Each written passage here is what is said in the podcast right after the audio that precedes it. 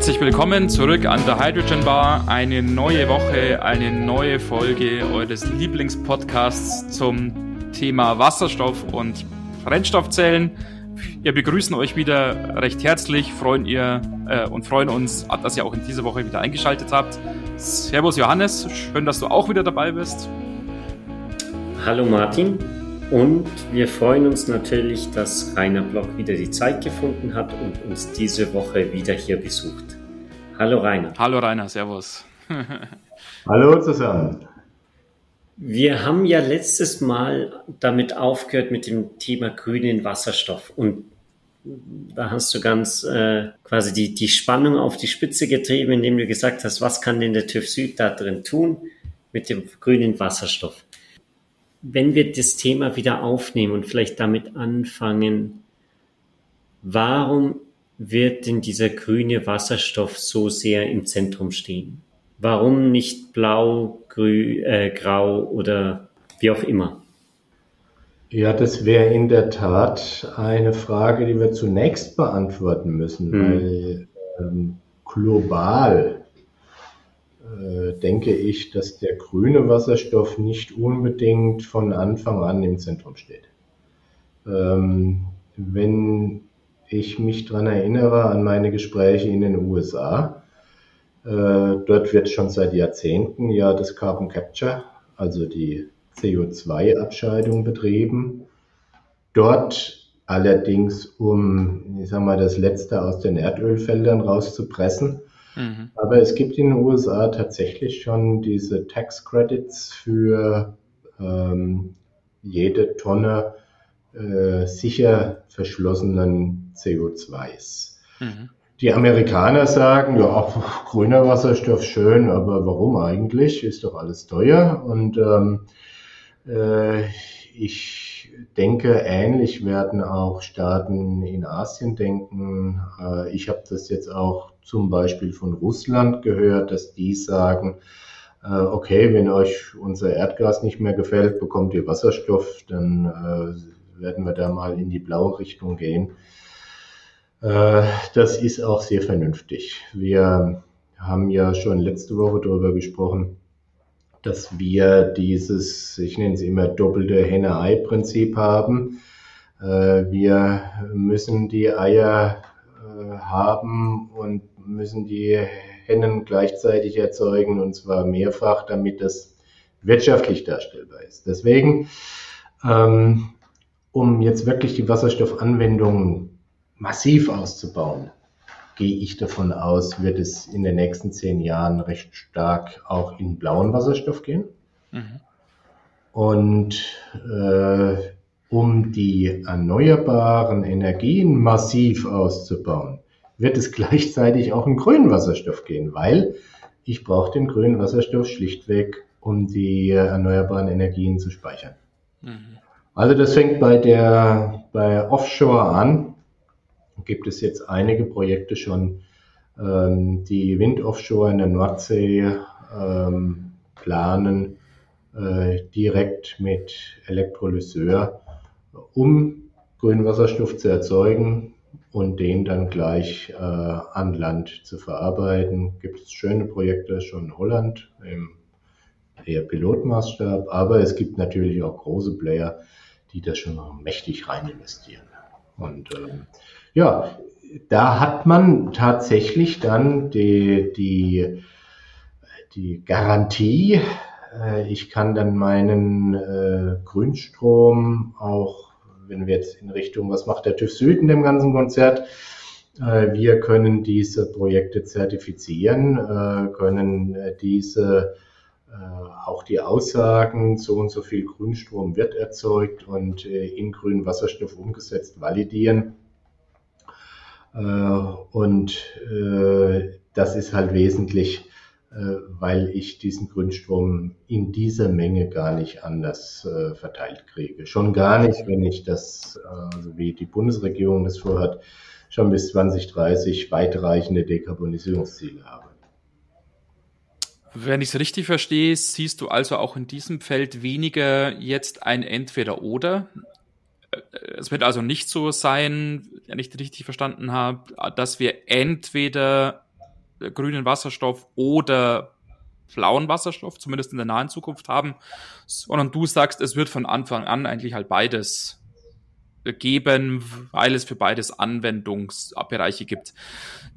Widerspricht jetzt so etwas, äh, vielleicht dem, äh, was andere hier im Podcast auch gesagt haben, die eigentlich sich ziemlich klar positioniert haben und gesagt haben, jegliche Investition in den na, blauen Wasserstoff ist eigentlich eine fehlgeleitete Investition, weil die nicht das Problem sozusagen löst. Und wenn jemand investiert, solle er doch jetzt äh, mit aller Macht sozusagen und gleich in den grünen Wasserstoff investieren, um so eine finale Lösung oder finale halt Strategie ähm, vielleicht für die Energieversorgung der Zukunft dahin zu kriegen. Kannst du dieses Argument nachvollziehen oder sagst du wirklich, ja Mensch, für den blauen Wasserstoff, da gibt's genügend Gründe, warum da auch die ein oder andere Investition ähm, zumindest gerechtfertigt ist? Äh, ich kann es, sagen wir so, ich habe es schon oft genug gehört, das Argument. Äh, es äh, wird da noch einer draufgesetzt, wenn man dann vom Champagner der Wasserstoff, der Energiewende. Der Energiewende, redet. ja, genau. Ja. Ähm, das ist ein wunderbares Bild, weil äh, Champagner ist ja auch nur deswegen so teuer, weil er so künstlich verknappt wird. Äh, und das ist das Thema beim grünen Wasserstoff. Äh, und das ist aus meiner Sicht auch wieder ein nationales Problem. Ähm, ursprünglich haben natürlich die Verfechter dieser These recht, indem sie sagen, jede Kilowattstunde Grünstrom, die direkt Licht, Kraft oder Leistung, Arbeit bringt, das ist die beste. Mhm. Weil da bin ich relativ, mit relativ wenig Umwandlungsverlusten, wenn man mal so die paar Prozent von den Hochspannungsleitungen absieht. Mhm. Mhm. Es ist schlichtweg eine Mengenfrage. Also ich will auch hier keinen Zuhörer mit Zahlen überfrachten. Also vergesst gleich wieder die Einheiten. Üblicherweise ähm, äh, bemisst man den Energieverbrauch mit Terawattstunden. Es gibt äh, zurzeit ein Endenergiebedarf, also wirklich die Energie, die zur Anwendung kommt in Deutschland von 2500 Terawattstunden. Und es gibt im Moment einen Input an erneuerbare Energie von, sind wir großzügig, 250 Terawattstunden pro Jahr. Ein Zehntel. Mhm. Äh, das heißt, wenn ich tatsächlich, es wird meistens verwechselt mit der Stromerzeugung. Die Stromerzeugung für sich trägt ja nur 25, 20 bis 25 Prozent zur Endenergie bei. Ja. Bei der Stromerzeugung sieht es freundlicher aus. Da haben wir tatsächlich fast schon die Hälfte mit grünem Strom. Mhm. Ich bin jetzt auch nicht gemein und sage, bei diesem grünen Strom ist auch noch jede Menge Wasserkraft dabei, die es schon vor 50 Jahren gab. Aber wir haben immerhin bei dem Strom schon die Hälfte. Aber alle anderen Anwendungen in Mobilität, vor allen Dingen dieser Riesensektor Wärmeerzeugung, sowohl die mhm. Niedertemperaturwärme für Gebäude als auch die Hochtemperaturwärme für Industrie oder industrielle Anwendungen, äh, die machen halt diese 75 bis 80 Prozent aus, die bis jetzt noch fossil sind. Und das kann ich beim mhm. besten Willen nicht, weder mit Ökostrom noch mit grünem Wasserstoff in diesen Zeiträumen dekarbonisieren. Ähm, die ich eigentlich im Moment vorhabe mit äh, Klimaneutralität Deutschland 2045, äh, wird nie klappen in dem Zusammenhang. Mhm. Gibt vielleicht noch eine, ein anderer kleiner Hinweis zum Thema CO2-Abscheidung. Also da ist ja immer wieder die Vorstellung, na ja, das CO2 ist eigentlich äh, abgeschieden, aber wer gibt uns denn die Sicherheit, dass das nicht irgendwie ausdünstet? Ne? Ja. Äh, also das ist eigentlich eine relativ einfache Sache. Ähm, wir hatten schon mal über USA gesprochen und das Carbon Capture dort. Dort gibt es Monitoring-Systeme. Mhm. Ähm, das heißt, ich kann zumindest, wenn äh, tatsächlich da irgendwo eine Undichtigkeit wäre, ähm, gegensteuern. Und dann gibt es Naturgesetze. Wenn ich, äh, so wie die Norweger das vorhabe, haben, ähm, wenn ich mein CO2 in die alten Löcher verpresse, wo ich das Erdgas rausgeholt habe, ist es oftmals bis zu 2000 Meter unter dem Meeresspiegel. Mhm. Das heißt, Schulphysik, 2000 Bar Druck. Also bereits unter, ich glaube, wenigen 100 Bar Druck ist CO2 flüssig. Das heißt, also wenn ich das dann auch noch verschließe, dann müsste man eher davon ausgehen, dass der Meeresspiegel massiv zurückgeht. Also es gibt wirklich jede Menge technische Möglichkeiten, sichere Möglichkeiten, äh, um zu gewährleisten, dass das CO2 auch wirklich dort bleibt, wo es ist. Mhm. Ähm, und das ist halt gerade nicht irgendwie mit Atommüll oder sonst irgendwie zu vergleichen. Ja. Denn ja. ähm, also wenn wir denn tatsächlich Klimaneutralität äh, sehr bald haben und sehr bald ist in diesen ganzen Energiediskussionen nun mal 30 Jahre. Mhm. Ähm, dann äh, wäre es sogar äh, gut möglich zu sagen, na ja, also dann, dann äh, selbst wenn da irgendetwas passieren würde, da wird es ja noch keine Katastrophe äh, auslösen. Also das ja. ja ähm, naja, also wie gesagt, es mhm. ist äh, relativ unwahrscheinlich und eigentlich ist es auch eine rein deutsche Diskussion. Ich kenne kein anderes Land, in dem die Diskussion so geführt wird. Ja, gut, man ist halt da immer natürlich gern irgendwie halt Bedenken, Träger, gell, und wägt alles hier halt tausendmal vorher ab quasi und, und will die Risiken minimieren. Sehen wir ja auch nicht nur in dem Bereich, sondern in, ja. in vielen, vielen anderen Bereichen, jetzt inklusive auch Corona und so weiter. Das ist in Deutschland ja jetzt, ähm, glaubst du irgendwie das, wofür wir mittlerweile so traurige Berühmtheit auch erlangt haben, auch, dass wir eigentlich hauptsächlich Bedenkenträger sind? Ja, aber auch, ähm äh, vielleicht, um das jetzt auszuschmücken, äh, auch Weltmeister in Sicherheitssystemen. Mhm. Ähm, und das ist ja das, was uns als TÜV Süd wieder zugutekommt, dass äh, wir mit Fug und Recht sagen können, dass wir ähm, doch in, in allen technischen Anwendungen, die wir in Deutschland kennen, äh, doch für einen sehr, sehr hohen Grad an Sicherheit. Mhm. Und das lässt sich auch weltweit sehen. Das ist dann wieder die positive Auswirkung. Mhm. Ich darf noch eine Sache zum blauen Wasserstoff sagen. Ähm, gerade in der Chemieindustrie ähm, wird ja auch CO2 als Rohstoff gebraucht. Das heißt, ähm, es, das Carbon Capture and Storage ist eine Variante. Die fantasievollere Variante ist ja dann das Carbon Capture and Usage, indem ich dann das abgeschiedene CO2 nutze, um zum Beispiel grünes Methanol herzustellen, wenn ich grünen Wasserstoff dazugebe. Und dann gibt es noch ein allerletztes Argument, die Zementindustrie. Die setzt ganz einfach naturgemäß CO2 frei, weil dort wird Kalk gebrannt zu Calciumoxid und es setzt CO2 frei. Die kriege ich überhaupt nur dekarbonisiert, wenn ich tatsächlich das CO2 abfange. Und das heißt also, diese Technik wird auch in Deutschland kommen. Das ist ganz klar. Und dann kann man sich noch darüber streiten, ob man das jetzt in Deutschland auch noch irgendwie verpressen oder lagern will oder mhm. ob tatsächlich die Einsatzgebiete so weitreichend sind, dass ich das dann wieder in die Anwendung bringe. Mhm. Ähm, wenn du mir jetzt aber oder zu mir kommst und sagst, du willst blauen Wasserstoff kaufen von mir und ich habe da meinen mein Dampfreformer im Garten stehen und verkauft dir den Wasserstoff und sagt jetzt, der ist blau, weil das äh, CO2, da kümmere ich mich drum.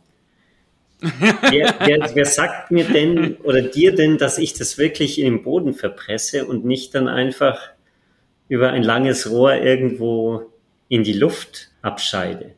Ist es nicht irgendwie das Grundproblem an diesen ganzen Farben, Farbenlehre vom Wasserstoff, dass ja dieses Carbon Capture und Storage kostet ja auch nur Geld erstmal. Das ist ja nicht was, was den Wasserstoff besser macht, sondern ist einfach eine in gewisser Weise ein, ein Marketing. Das, und wie ja. kann man dann sicherstellen, dass das wirklich passiert und dass dann nicht, ja, das quasi gewhitewashed oder jetzt gebluewashed wird? Also das, das, äh, danke für die Frage, Johannes. Also das trifft jetzt natürlich genau den Kern.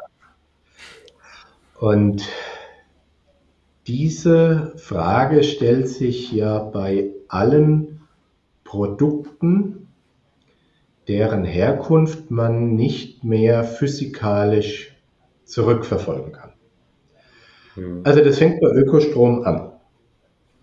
Das heißt, der berühmte Grünstrom, der, der bei dir dann zu Hause aus der Leitung kommt, äh, da kann dir ja auch keiner sagen, also die Elektronen sind ja auch nicht grün oder schwarz oder hm. wie auch immer, sondern das geht ja, indem wir ja zum Beispiel diese, diese Grünstromprojekte zertifizieren, indem wir vor Ort gehen, die ganzen Unterlagen vorher prüfen, aber tatsächlich uns vor Ort das Projekt anschauen und sagen, okay, diese Windfarm hat so und so viel Windräder, die haben auch die entsprechenden geeichten Stromzähler zur Abgabe und so weiter. Ähm, da können wir auch relativ genaue Prognosen machen, wie denn der ähm, Windaufwand sein wird und kommen ja sowieso wiederkehrend wieder, um das auch zu prüfen. Ähm, das heißt also, bei Strom haben wir das Problem. Bei Wasserstoff haben wir das gleiche Problem, beim Grünen sowieso. Auch da ist ja das Molekül Wasserstoff das gleiche, egal wie es erzeugt wurde. Da muss man immer an die Wurzel gehen. Und da muss man immer an die Quelle des Entstehens gehen mhm. und muss das eigentliche Projekt, das wir nennen das äh, Certificates of Origin, ähm, prüfen und diese Projekte dann auch wiederum registrieren, damit es nicht zweimal geschieht. Äh, dazu gibt es in Europa das sogenannte Certify-System, ähm, das genau das aufsetzt, wo also nach gewissen Kriterien, zum Beispiel das äh, CO2 tatsächlich bei grünem Wasserstoff um 75 Prozent reduziert sein muss gegenüber grauem, ähm, dass dieses Projekt nachvollziehbar ist, dass das äh, geprüft ist und dass das auch registriert ist, dass, weil das wäre ja äh, immer die zweite Möglichkeit des Schindluders, dass du das alles schön nachweist mit deinem Dampfreformierer im Garten. Ähm, nur, dass du dann ähm, das quasi sinngemäß zweimal verkaufst. Also du lässt den auch noch normal laufen und verkaufst noch ein bisschen grau nebenbei und sagst, das ist einfach immer blau, was ich da ausstoße. Ne? Ja. Das heißt, es müssen auch die Projekte entsprechend äh, registriert ja. werden. Und jetzt können wir den Bogen ganz weit spannen, wenn wir an die EU-Taxonomy denken, die ja genau auch dieses Carbon Leakage verhindern soll. Das heißt, ähm, prima, die deutschen Stahlhersteller, die erzeugen grünen Stahl, aber die sind natürlich äh, konkurrenzlos teuer gegenüber dem Weltmarkt und deswegen lässt sich ja die EU im Moment diese Carbon Border Tax einfallen. Das wird ja das gleiche in Grün, ne? kann man auch sagen. Ja, wenn jetzt der, der indische Stahlhersteller, der sagt, ja, bei uns ist alles so schön grün, ähm, dann äh, da irgendein Papier mitliefert, äh, das muss natürlich alles durch eine unabhängige Einheit, durch eine Third Party geprüft werden. Äh, und das ist aber, wie gesagt, es zieht sich durch, durch alle Güter, Machen wir ein ganz anderes Beispiel, äh, das Thema äh, Bio-Food. Ne? Also ist denn tatsächlich die, die Henne nur einmal über den Hof gelaufen, sitzt ansonsten in ihrer Legebatterie? Ähm, das geht immer nur mit Transparenz und mit, ähm, mit einem Dritten, der unabhängig prüft und zertifiziert. Mhm. Finde ich einen interessanten Aspekt. Ähm, jetzt weil du auch diese Hennen jetzt angesprochen hast, nochmal am Schluss, solche Zertifikate sind ja immer nur was wert, wenn sie tatsächlich dann von allen Seiten auch akzeptiert werden. So, so ähnlich wie es zum Beispiel auch bei Papiergeld irgendwie ist. Ähm, Papiergeld ist nur was wert, wenn halt von allen Seiten irgendwie akzeptiert wird, ja, ja, steht irgendwie 50 drauf, dann nehme ich mal an, es ist 50 Euro wert sozusagen. Super Vergleich, genau. Ähm, und genau, und jetzt ist es natürlich so, ähm, wir erleben ja in anderen Bereichen so des täglichen Lebens, ähm, wie schwierig es ist, so ein Zertifikat akzeptiert zu bekommen, beziehungsweise halt sinnvoll akzeptiert zu bekommen. Ich glaube, da fallen uns allen irgendwie Beispiele ein, irgendwie die Umweltplakette hier auf den Fahrzeugen in Deutschland oder es wird dann viel über diese Lebensmittelampel auch gesprochen, auch und was das dann für Diskussionen sind und dann einigt man sich doch wieder nicht. Ähm, wie schätzt du es denn jetzt hier bei Wasserstoff ein? Ähm, wäre so ein Zertifizierungssystem jetzt wirklich dann so aufgestellt, auch dass es dann letztendlich auf dem Markt auch akzeptiert wird von allen ja. Beteiligten? Ja, also da ist tatsächlich die EU schon ziemlich konkret unterwegs. Mhm gibt einmal dieses RED 2, also diese Renewable Directive, ähm, wo genau das verankert werden soll. Und was ich eben erwähnte mit dieser Taxonomy, ähm, mit dieser Carbon Border Tax, das ist auch schon recht konkret in der Pipeline bei der EU für 2023. Und ähm, ich hatte neulich auf einer auf einem interessanten Panel der MENA-Region, also Middle East, North, North Africa, ja, North Africa. Ähm, genau das Thema, was, was Johannes äh, gesagt hat. Äh, ja, wir möchten euch gerne den grünen Wasserstoff verkaufen, aber macht nicht so viel Aufwand. Ne? Also wir mhm. sind ja alle ehrlich. ähm, und ähm, denen habe ich dann die Illusion geraubt und da ich gesagt, wisst ihr was, ich gebe jetzt mal zwei Prognosen ab. Das eine ist, der Markt für grünen Wasserstoff wird innerhalb der EU weltweit am größten sein. Mhm. Ganz einfach, weil bei der EU da wirklich der Wille mit erneuerbaren Energien zu dekarbonisieren am größten ist. Mhm. Das ist These Nummer eins. Und These Nummer zwei, wenn ihr auch nur einen Kubikmeter Wasserstoff liefert, dann werdet ihr alle Zertifizierungsverfahren, die die EU platziert hat, durchlaufen, weil sonst hm. liefert ihr nicht. Das geht dem Medizingerätehersteller genauso wie dem Hersteller von Chemikalien im REACH-Verfahren. Die müssen diesen steinigen Weg gehen. Ähm, und deswegen bin ich recht optimistisch, dass das auch so laufen wird. Aber zurück zum Geld. Wunderschönes Beispiel.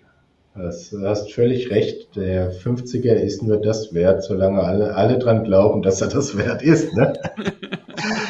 ähm, es gibt nun jetzt wirklich, wenn wir mal an unser Steuerrecht denken, ganz beinharte Bestimmungen, die kriegt jeder von uns ab. Es gibt strafbewehrt, äh, gibt genügend Beispiele, dass wirklich Leute, die kriegt man wegen kaum einer Sache dran, aber bei Steuerhinterziehung, da landen die ganz schnell im Knast. Und trotzdem, trotzdem gibt es sowas wie Cum-Ex. Gibt es sowas wie Wirecard. Mhm. Was will ich damit sagen? Jedes System oder ich sage mal andersrum, kein System ist unfehlbar.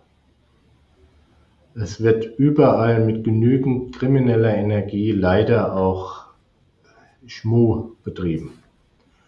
Aber wichtig ist, mhm. dass sich die äh, eigentlich die dominanten Player dieser Welt zusammentun und tatsächlich sagen, mhm. wir wollen das so. Wir wissen, dass da immer wieder irgendwelche Halunken sind, die auch Falschgeld in Umlauf bringen. Aber deswegen schaffen wir doch das Geld nicht ab. Mhm. Und deswegen ist es auch ein ganz wichtiges Thema, dass mit Joe Biden auch USA zurück ist im Club. Also da haben wir natürlich jetzt genau diese, diese Voraussetzung geschaffen. Ähm, ich komme jetzt nochmal auf diese Taxonomy, weil das ist jetzt tatsächlich etwas, was, ist, was im Entstehen ist und was auch sehr viele, äh, wahrscheinlich unserer Zuhörer vielleicht auch interessiert. Ähm, das wird extrem schwierig als EU-Regularium umzusetzen, weil das kann man drehen und wenden, wie man will, mit diesem, mit dieser Steuer für CO2-Rucksack. Das wird immer schwierig mit der WTO, also mit dem freien Welthandel. Und da kann es sein, mhm. dass die EU Schiffbruch erleidet. Mhm, mhm. Es gibt aber durchaus schon die Vorstellung des, ähm, des CO2-Clubs, in dem dann halt auch solche illustren Vertreter wie USA drin sind und die dann natürlich mit anderen Regularien, da müssen wir dann auch als Europäer flexibel sein, da können wir auch nicht immer nur unsere Wahrheit predigen, sondern müssen wir Kompromisse finden, die mit anderen Regularien da unterwegs ist. Und ich kann mir vorstellen, dass auch China reif ist. Immerhin hat China das ja auch im Fünfjahresplan jetzt ähm, durchaus auch an prominenter Stelle untergebracht, das Thema Dekarbonisierung und auch das Thema Wasserstoff und äh, äh, haben wir die Ziellinie 2060 als klimaneutrales Land. Äh, wenn, das sind jetzt einfach die Diplomaten gefragt. Und mhm. die Spitzenpolitiker, also diese G7 plus drei, die sich da irgendwie einigen müssen. Und wenn die, wenn die sich tatsächlich einigen, äh, dann, das ist auch da wieder zurück zur normalen Steuer. Da kommt ein Joe Biden und sagt, naja, er möchte eigentlich jetzt eine Mindeststeuer von 15 Prozent. Zack. Auf einmal ist was auf der Agenda, was seit 15 Jahren nicht möglich schien. Mhm. Wo dann Steuerschlupflöcher vielleicht gestopft werden. Also da kann mächtig viel in Bewegung sein. Mhm. Weil das ist natürlich so die Gefahr auch, die man dann so sieht. Äh, wenn wir, wie du es gerade beschrieben hast, rein jetzt den Afrikanern sagen, ja, wenn du uns grünen Wasserstoff äh, erkaufen möchtest, dann brauchst du ein Zertifikat hier, brauchst einen Nachweis dort und brauchst eine Urkunde äh, hier drüben.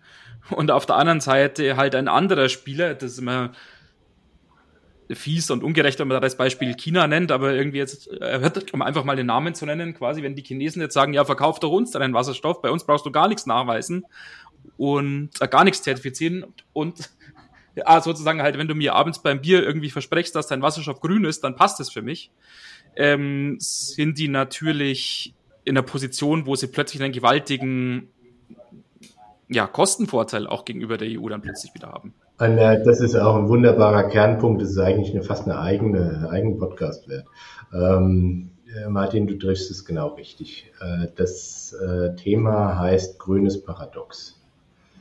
Ähm, das grüne Paradox ist tatsächlich, äh, wenn wir es in Europa schaffen, diese Schwellen so unermesslich hochzulegen, dass dann nur die reichen Staaten nachweislich Grünstrom nutzen können mhm. und gleichzeitig der Ölpreis und die fossilen Energien so im Preis verfallen, dass alle anderen Staaten sagen, naja, wir haben noch ein bisschen Zeit. Ja.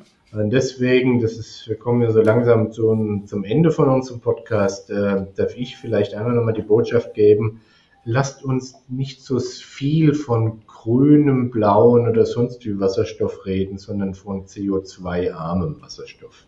Mhm, mhm, Und da kommen, da machen wir auf einmal ein ganz anderes Feld auf. Dann geht es nämlich tatsächlich darum, welchen CO2-Rucksack, welchen Beipackzettel hat mein Wasserstoff mit im Gepäck, wenn ich den verkaufe. Und da glaube ich, äh, sind dann auch gleichzeitig wesentlich mehr Spieler in der Welt und nicht nur die Großen bereit mitzuspielen. Das ist einfach das, das Thema, das, weswegen wir da nicht zu päpstlich sein sollten mit unserem grünen Wasserstoff. Vielleicht noch, bevor wir aufhören, nochmal eine kurze Frage wieder zum Geld im Prinzip. Du siehst also nicht die Gefahr, dass wir uns quasi in Europa mit schönem grünen Wasserstoff äh, versorgen und dann im Prinzip alles in Europa teuer wird und der Rest der Welt günstig vor sich hin lebt und wir uns dann dadurch sozusagen auch industriepolitisch in gewisser Weise in ein ja, Ausmanövrieren? Nee, ich sehe in der Tat die Chance Europas. Hm. Ähm, wir waren ungewollt vielleicht der Treiber dieser Kostendegression bei Photovoltaik, indem wir das äh, in den Nullerjahren immens äh, stimuliert haben mit Förderungen, ist so ausgegangen, dass zum Schluss einfach China da noch ein bisschen schneller war, was die Photovoltaik anging. Kann uns immer wieder passieren, aber ich glaube, wenn äh, wir stärker nicht nur in Produkten denken, sondern in Systeme, die Welt schaut auf uns, die werden begierig Systeme nennen wir es gerne auch Ökosysteme. Ich hatte schon mal von diesen Inseln gesprochen, in denen Wasserstoffwirtschaft entstehen wird, die man eins zu eins zum Beispiel auf Afrika übertragen kann. Afrika hat den, äh, die große Herausforderung, dass halt unheimlich viele Menschen noch außerhalb der Stromnutzung sind, was ja Thema Bildungschancen und so weiter sofort mit einhergeht. Wenn man es schafft, solche Ökosysteme, äh, Gewinnung von Photovoltaik, Speicherung mit Wasserstoff, äh, Rückverstromung, Brennstoffzelle, modulartig für verschiedenste Anwendungen, für Hausheizung, für Kochen und so weiter, aber auch für Mobilität im engeren Umkreis. Wenn wir diese Systeme äh, entwickeln und das wird der neue Exportschlager. Denn ähm, also da bin ich mir mal sicher, dass kein Land dieser Welt, das jetzt nicht unmittelbar daran verdient, wird eigentlich so viel Spaß an dieser, sagen wir ruhig, schmutzigen Technik haben, da mhm. dauernd sich da irgend so ein Stinkekram in den Tank zu schick, schütten oder, oder den, sagen wir, Kohle mühsam zu schleppen und zu transportieren. Also wenn die die Chance haben, das auf erneuerbare Energien umzustellen, da wird jeder Ja sagen. Eine schöne Message hier zum Schluss. vielen, vielen Dank, Rainer, für die interessanten mhm. äh, Ansichten und Einsichten, auch die du ähm, hier mit uns geteilt hast. Vielen Dank für deine Zeit nochmal. Ähm, schön, dass du mitgemacht hast. Das freut uns wirklich sehr. Ja, ja, vielen Noch irgendwelche Dank. finalen Worte? ja, ich möchte mich bei euch bedanken, weil äh, diese Gespräche sind einfach so wichtig, ähm, da auch andere teilhaben zu lassen. Also mir bringen solche Gespräche selbst immer sehr viel. Ähm, weil ja, jetzt gerade auf diese, diese Fragen, die, die doch immer wieder in der Nuance anders gestellt werden, denkt man, ja doch, äh, Mensch, äh, hast du das schon bedacht? Und äh, also das bringt einem weiter und ich glaube, äh, das habe ich auch einfach jetzt gerade, du hast vorhin schon Covid angesprochen, in dieser Situation der letzten anderthalb Jahre, wo so viel online läuft, wo auch so viele Online-Diskussionsforen sind. Mhm. Ähm, also man lernt einfach am meisten aus Diskussionen. Was, also ja, insofern wünsche ich euch weiterhin viel Erfolg mit euren Podcasts. Also, dass die Hörer da auch äh, weiter euch die Treue halten und das weitersagen, wie gut ihr seid. gut, das äh, müssen wir vielleicht als unsere Endmessage aufnehmen, dass sie nicht nur mit uns in Kontakt treten sollen, sondern uns auch weiterempfehlen sollen. Ja, genau. genau. Und noch, wie immer, finaler Hinweis auf die Homepage www.hydrogenbar.de und auf das Kontaktformular, was auf der Homepage zu finden ist. Äh, schreibt uns gerne Feedback. Äh, schreibt uns auch, wenn ihr irgendwelche Kommentare oder Anmerkungen habt zu dem, was der Rainer heute erzählt hat.